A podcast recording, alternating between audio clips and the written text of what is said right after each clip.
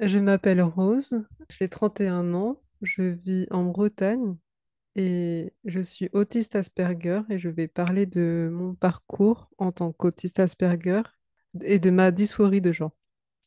Euh, j'ai été critique du genre dès lors euh, que le phénomène des transgenres a pris de l'ampleur. J'ai souffert pendant une dizaine d'années euh, de ce qui est en quelque sorte à l'origine de ce phénomène, la dysphorie de genre. Cette souffrance à cette époque était encore méconnue, mais elle n'était l'outil d'aucune forme de propagande. J'ai donc dû appréhender ce mal en moi et essayer de l'apaiser sans pour autant, heureusement, tomber dans des travers irréversibles. J'ai commencé à souffrir de dysphorie de genre à partir de l'adolescence. Bonjour et bienvenue sur le podcast Rebelles du genre. Nous sommes des femmes militantes pour l'affirmation et la protection des droits des femmes basés sur le sexe et donc notre biologie. Le sexe est la raison de notre oppression par les hommes et le genre en est le moyen. Nous sommes les rebelles du genre. Nous observons aujourd'hui avec fureur des hommes qui envahissent nos espaces, agressent nos sœurs, revendiquent nos droits. Conditionnées à la gentillesse et touchées par leur victimisation, les femmes mettent en général un certain temps à comprendre l'arnaque du mouvement transactiviste et commencent souvent par soutenir cette idéologie. Puis elles ouvrent les yeux, constatent sa violence et la refusent. Ce podcast est là pour donner la parole à des femmes qui expliqueront pourquoi et comment elles sont devenues critiques du genre et qui témoignent de leur parcours. Écoutons leurs paroles. J'ai commencé à souffrir de dysphorie de genre à partir de l'adolescence. Je pense que les raisons de cette souffrance étaient multiples. Tout d'abord, je subissais des violences familiales et du harcèlement scolaire, ce qui aggravait considérablement le peu d'estime que j'avais de moi, ce qui me poussait en quelque sorte de transformer mon apparence. Euh, comment dire, je décris euh, transformer, mais euh, le, terme le plus adapté serait plutôt enlaidir, m'enlaidir, mais en fait, se couper les cheveux et mettre des vêtements larges, pour moi, c'est pas une façon en fait de s'enlaidir pour une femme, mais dans mon cas particulier, c'était le cas. C'était peut-être une façon d'échapper aussi aux stéréotypes sexistes de comment doit être une fille, en fait. Exactement, c'était pour y échapper euh, aussi, exactement. Et après, euh, malheureusement, c'était pour ce qui était des cheveux, c'était plus lié à des tocs assez compulsifs en fait, euh, que je décrirai un, un petit peu plus tard, si besoin. Donc, je me coupais moi-même les cheveux très courts et je portais des vêtements beaucoup trop larges pour ma taille. Puis j'ai commencé à avoir beaucoup d'attrait vis-à-vis des activités dites masculines, comme les jeux vidéo ou l'informatique. Cela est dû certainement à ma particularité. Je ne me suis jamais construit une barrière mentale à cause de ma condition de femme ou de jeune adolescente à cette époque. Euh, je pense que vous voyez la chose venir. Ma dysphorie de genre n'est pas apparue comme un tombé du ciel de manière imprévue. C'est la société, mes groupes sociaux qui m'ont poussé à faire croire que je ne pouvais pas être une femme, à cause de mon apparence, de mes goûts vestimentaires, de mes loisirs. Par exemple, on m'encourageait sans cesse à porter des jupes, à me maquiller, à être plus féminine. Ces injonctions, je les entendais dans toutes mes sphères sociales. J'ai fini par me soumettre à ces injonctions à contre-cœur car on me félicitait j'avais besoin de cette reconnaissance et cette acceptation. Cela me faisait mal parce que d'une part, j'étais très inconfortable dans ces tenues et artifices et de l'autre, ce sentiment d'inconfort consolidait en moi l'idée que je n'étais pas normale. S'en est suivi une douleur qui a fait petit à petit son nid. J'ai commencé à détester viscéralement mon corps et à ressentir un sentiment de malaise profond lorsqu'on me genrait au féminin. J'avais l'impression d'être tiraillée, puisque même quand on me genrait au masculin, c'était avec beaucoup de mépris et de moquerie.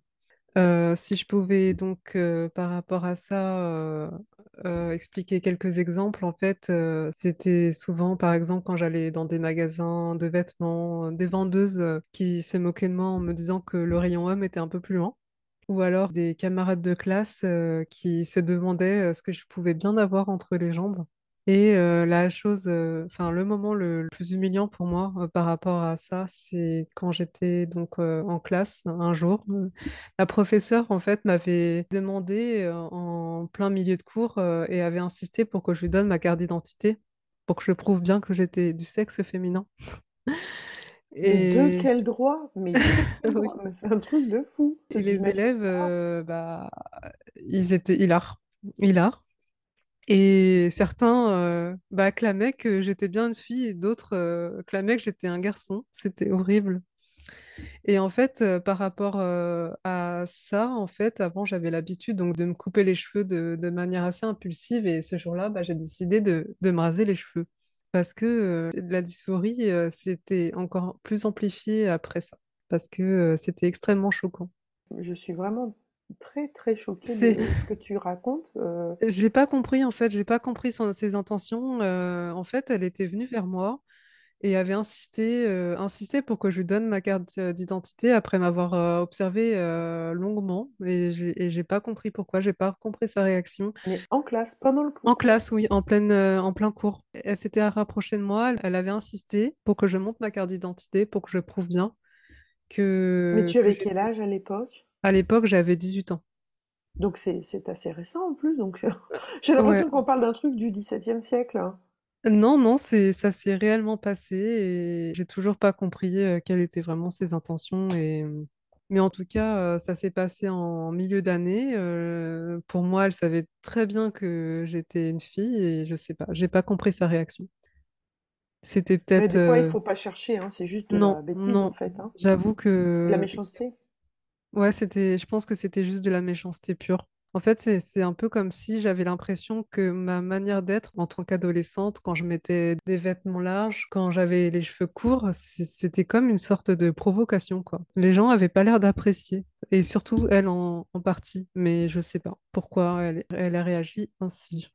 J'ai donc appris à me voir comme un extraterrestre sans genre ni sexe. C'était une manière en soi de se voir comme non-binaire. Cela m'aurait peut-être apaisé qu'on s'adresse à moi avec un genre neutre, mais cela reviendrait à ce qu'on me donne volontairement un coup violent, puis qu'on me pose un pansement qui couvre à peine la plaie ouverte en me disant que tout ira pour le mieux. Pour la dysphorie, au fil des années, elle s'est apaisée, surtout quelque temps après mon diagnostic tardif de syndrome d'Asperger, où j'étais passée par des thérapies douces et fait beaucoup d'introspection pour apprendre à m'accepter telle que je suis. Aujourd'hui, ma dysphorie de genre a complètement disparu et je m'accepte pleinement en tant que femme.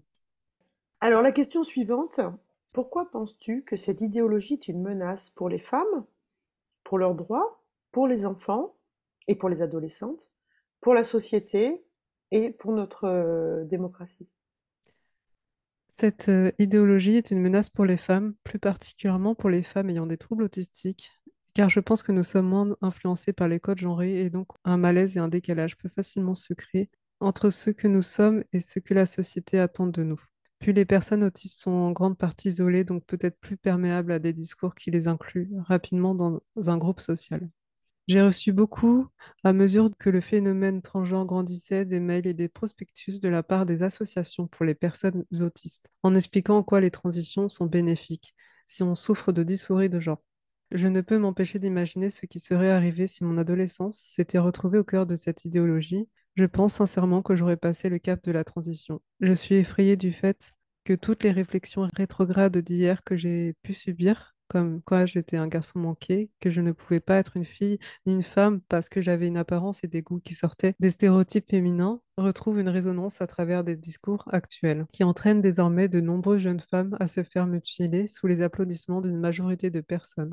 Je suis effrayée que tout cela se fasse dans une complaisance totale et que tous ceux et celles qui en dénoncent les dérives se retrouvent accablés par les insultes, les menaces et par du harcèlement. Les transactivistes utilisent à outrance le prétexte de la transphobie pour faire taire toute critique face à leur discours. Il faut comprendre que pour réussir à ne plus être transphobe, il faut nier tout un fondement de nos connaissances scientifiques, car il faut comprendre qu'être une femme ou un homme n'est plus qu'un ressenti et une autodétermination. Un homme avec les caractéristiques physiques mâles sans aucun équivoque qui porte une robe se dit être une femme. Si vous l'appelez monsieur, vous êtes transphobe. En fait, non, il est juste sexiste. Non, non, il est juste sexiste. Si vous êtes lesbienne et que vous ne voulez pas coucher avec une femme parce qu'elle a un pénis, alors vous êtes transphobe. Non, vous êtes juste en face d'un agresseur sexuel et homophobe. Je constate avec beaucoup d'indignation l'envahissement des hommes dans des espaces censés être uniquement pour les femmes, comme les espaces pour lesbiennes, les refuges, les compétitions sportives et les prisons. Euh, je déplore aussi beaucoup que la sphère sceptique et zététique ait pris à bras-le-corps ce sujet, mais pas dans le sens auquel je m'attendais, avec beaucoup de dogmatisme, de confusion et de militantisme. Ils aiment aborder ce sujet comme si les transgenres, par leur simple existence, bouleversent les codes du genre et floutent notre perception et notre définition de ce qu'est un homme, de ce qu'est une femme, comme si nous avions affaire à une nouvelle génération révolutionnaire d'humains hermaphrodites, qui changerait de sexe et de corps via de nouvelles lois de la nature et que nous étions trop fermés d'esprit pour le comprendre. De ce fait, il essaye de nous faire croire que le phénomène transgenre remet en doute les fondamentaux de la biologie et la distinction des sexes. Évidemment, ce qu'il n'aborde pas, ou peu, c'est la transition médicale, effectuée par une grande majorité des transgenres, qui bouleverse tellement les codes du genre et de la biologie qu'ils ou elles en viennent à s'injecter des hormones sexuelles pour créer artificiellement ce qui fait foi en biologie en termes de distinction des sexes. Mais on vous dira que c'est une histoire de genre. Il y a des femmes qui produisent naturellement de l'oestrogène en quantité suffisante et, et des hommes qui se disent femmes qui s'en injectent à vie au risque que leur santé en pâtisse gravement. C'est clair, on a vraiment affaire à une remise en question que nous pose aujourd'hui le transgenrisme et mère nature. C'est déroutant car il traite ce sujet comme s'il n'y avait aucune intervention extérieure chimique ou chirurgicale, alors que c'est tout l'enjeu de cette idéologie qui, je trouve, ressemble à bien des égards de plus en plus à du transhumanisme. C'est pourquoi aussi cette idéologie est dangereuse pour les enfants car elle renforce les stéréotypes de genre à son paroxysme, tout en présentant par la suite comme seul échappatoire la médicalisation et la mutilation. Le transgenrisme est selon moi une, victoire des normes sociétales, une victoire des stéréotypes. Aujourd'hui, ce n'est pas la société qui s'adapte aux personnes qui souffrent de dysphorie de genre, mais le contraire.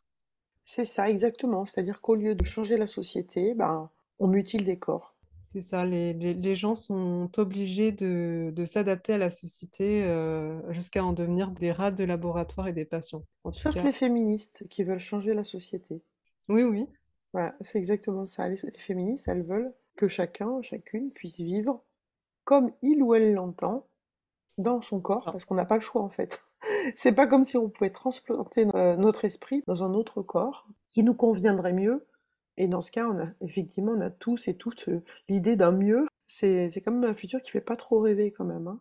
mm, c'est ça, exactement. C'est comment dire, c'est vraiment euh, se mettre en danger euh, ju- juste pour euh, complaire à la société et je trouve ça vraiment très grave. Ça vraiment très grave. On a, on a atteint un- une limite, quoi.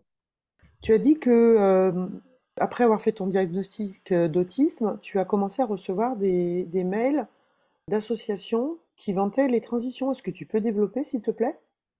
Oui, euh, donc en fait, euh, après mon diagnostic, je me suis inscrite à, à plusieurs sites euh, d'associations pour les personnes autistes Asperger anglophones, donc y compris euh, québécoises. Et de la part de, pas mal d'associations québécoises, je recevais des mails qui sollicitaient les, autistes, s'ils souffrent de dysphorie de genre, à, changer de genre. et abordaient euh, la, comment dire, la médicali- médicalisation et euh, aussi les chirurgies de réassignation. Et en gros, en fait, il faisait intervenir des personnes autistes qui avaient euh, changé de sexe, qui s'étaient donc fait opérer et qui témoignaient euh, de leur parcours, qui témoignaient de leur changement et qui témoignaient euh, en quelque sorte euh, du bienfait de leur changement de sexe. Mais c'est gravissime, c'est la première fois que j'entends ça. C'est-à-dire qu'en fait, on va cibler une population particulièrement vulnérable, les adolescents et les adolescentes autistes, surtout les adolescentes, parce qu'en plus, elles souffrent aussi de sous-diagnostic. Mm. Elles sont un peu obligées de se traiter toutes seules.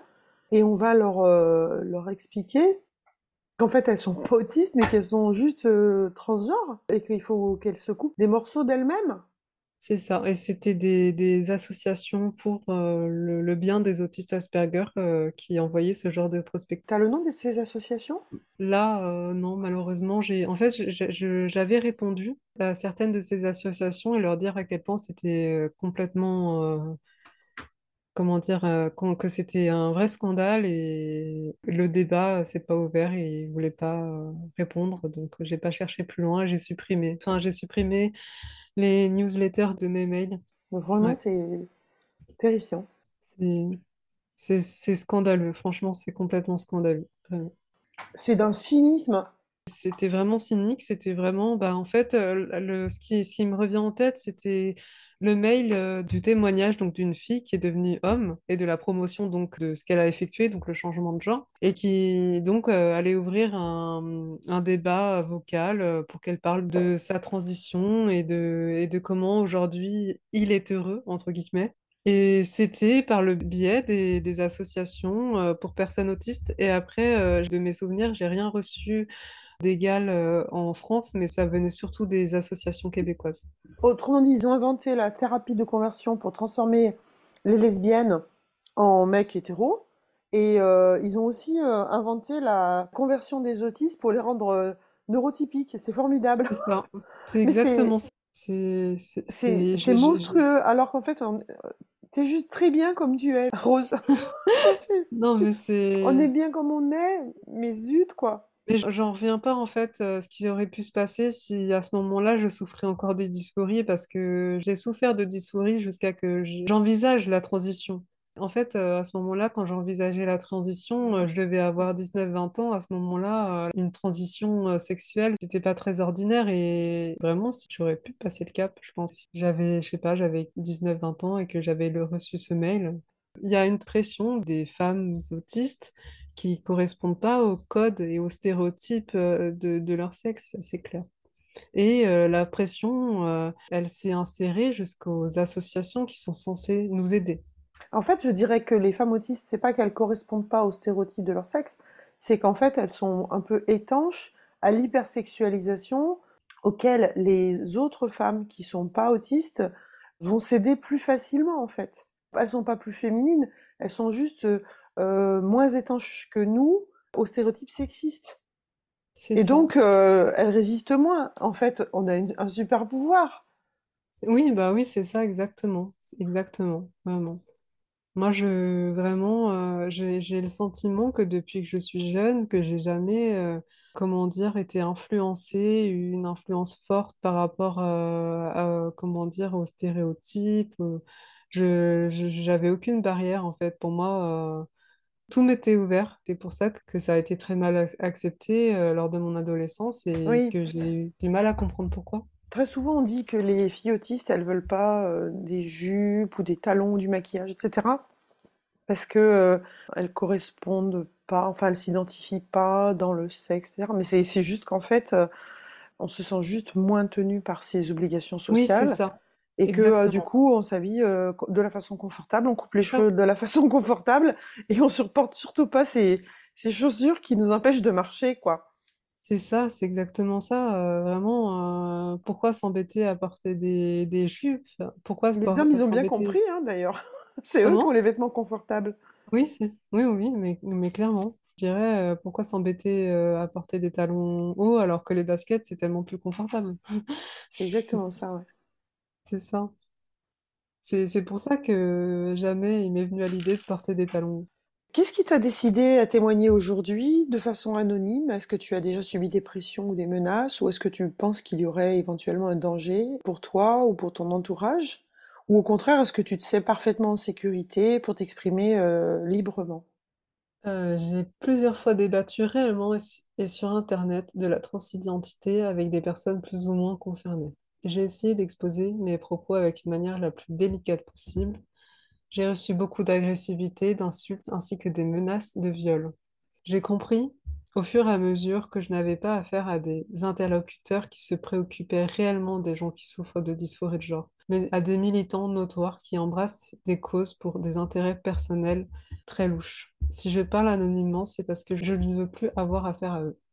Est-ce que tu as une anecdote à raconter sur un événement qui t'a marqué? Concernant la transidentité ou le transactivisme? Euh, mon anecdote, c'est que j'ai rencontré en fait euh, un homme qui se disait euh, femme et qui s'est avéré être un euh, autogynéphile. Et avec lui, j'ai, je devais donc me confronter à lui, à discuter avec lui, mais c'était toujours, comment dire, pour être cordial. Tu l'as rencontré dans la vraie vie? Oui, je l'ai rencontré dans la vraie vie. Sa paraphilie, hein, je veux dire, autogynéphile, c'était quoi son, son kiff? Euh, bah, d'être, euh, je vais être claire, euh, d'être une salope. Il était dans la, la partie des ça. qui sont dans le, dans le sissi porn, c'est ça, les sacs à ça, Sissi? Porn exactement. En fait, il voyait la femme par le prisme de, la masculinité extrêmement toxique. Et en gros, en fait, quand il devenait une femme, euh, il Mhm. s'habillait en barésie, talons aiguilles, euh, perruque longue, blonde. Et euh, à ce moment-là, euh, voilà, il devenait complètement stupide, une vraie euh, cruche. D'accord. Mais il devenait pas Et une femme en fait. non, non, il devenait pas une... Il, il essayait de ressembler à ce qu'il imaginait être une femme, c'est-à-dire un trou hyper euh, sexualisé et stupide. C'est ça, exactement. C'était vraiment la femme euh, dominée, la femme euh, esclave sexuelle par excellence. La Vraiment, je- misogynie, quoi. c'est ça, la misogynie incarnée. Et le souci, c'est que moi, euh, jamais je voulais l'appeler femme, jamais je ne voulais le genrer en femme. Et j'ai eu droit à des menaces et des critiques euh, euh, extrêmement dures à encaisser, comme quoi j'étais une, une personne mauvaise, comme quoi j'avais la haine en moi, j'avais de la haine enfermée en moi, et que j'étais quelqu'un euh, d'extrêmement transphobe. Et est-ce que c'était de lui que venaient ces attaques ou est-ce que c'était, il utilisait par exemple un contexte professionnel ou pour avoir avec ses petits valets, pour te mettre la pression?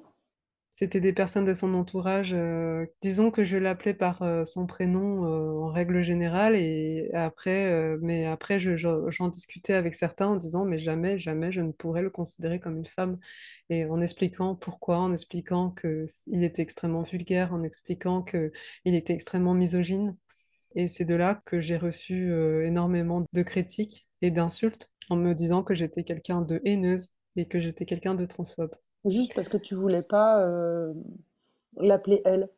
C'est ça. Et comme j'ai coupé les ponts avec une personne donc, qui était liée à cet homme euh, autogynéphile, j'ai aussi coupé les ponts avec ce- cette personne autogynéphile. Mais dernièrement, on m'a appris qu'on l'a vu en présence de personnes, de jeunes adolescents qui se disaient trans et qui euh, visiblement allaient les, les récupérer en boîte de nuit et ils étaient complètement alcoolisés. C'était, euh, en plus d'un homme extrêmement misogyne, j'ai appris que c'était euh, un prédateur.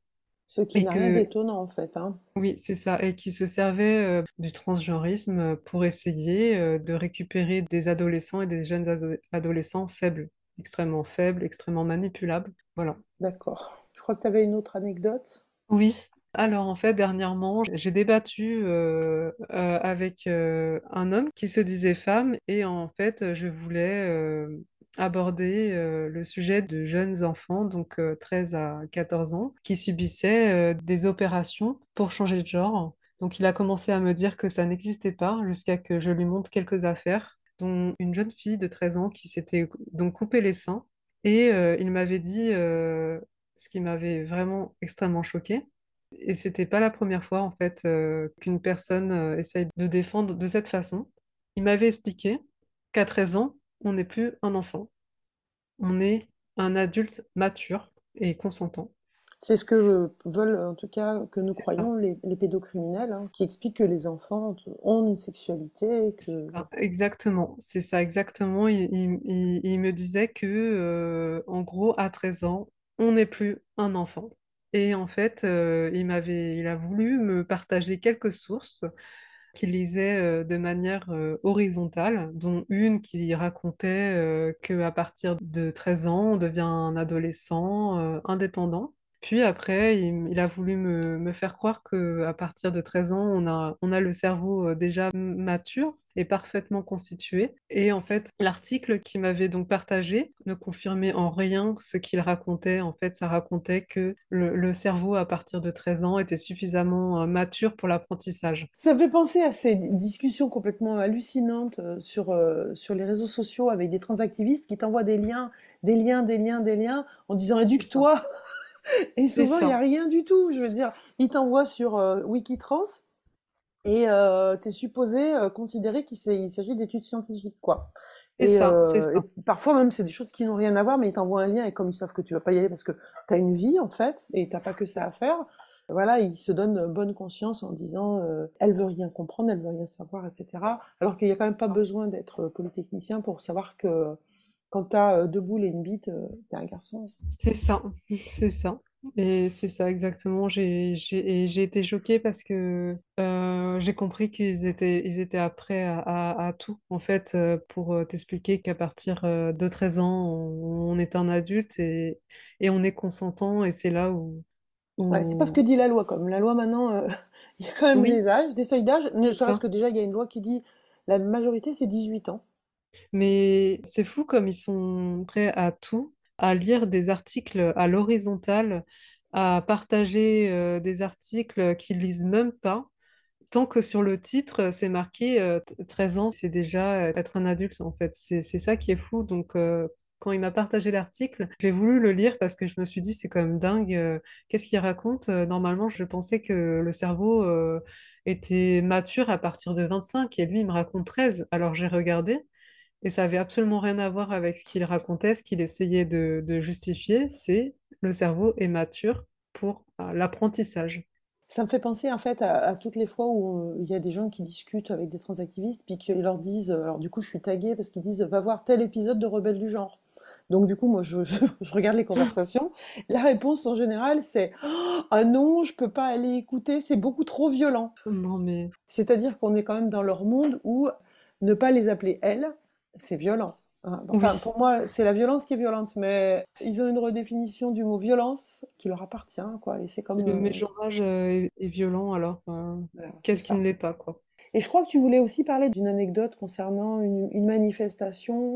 Euh, ce qui m'a marqué récemment, c'est une vidéo où plusieurs hommes violents caressaient leurs seins naissants devant des manifestantes qui étaient venues protester contre l'inclusion des hommes dans des prisons pour femmes. Je pense que d'après la façon dont ils se caressaient et leur réaction, ils pensaient faire pâlir de jalousie ces manifestantes. On a là des manifestantes qui prennent des risques, qui se battent pour faire comprendre à ce monde complètement illuminé qu'un violeur et qu'un meurtrier de femmes ne devraient pas intégrer une prison pour femmes. Et elles avaient pour contradicteurs des mecs qui se palpaient constamment en s'exprimant sur le fait qu'ils se tapaient un nombre impressionnant de mecs qu'elles n'atteindront jamais. Est-ce que tu as quelque chose à ajouter? Euh, je voudrais vous remercier, les rebelles du genre, pour votre courage et pour laisser une place d'expression pour nous, les femmes critiques du genre. Et merci à toutes celles qui témoignent. Voilà. Merci Rose. Merci d'avoir écouté notre parole et n'hésitez surtout pas à partager le plus largement possible. S'il vous plaît, signez la Déclaration des droits des femmes basée sur le sexe, womensdeclaration.com. Rejoignez-nous, n'ayez plus peur, ensemble nous ferons changer les choses. Si vous souhaitez témoigner, contactez-nous par mail. À bientôt pour un nouveau témoignage de Rebelles du genre.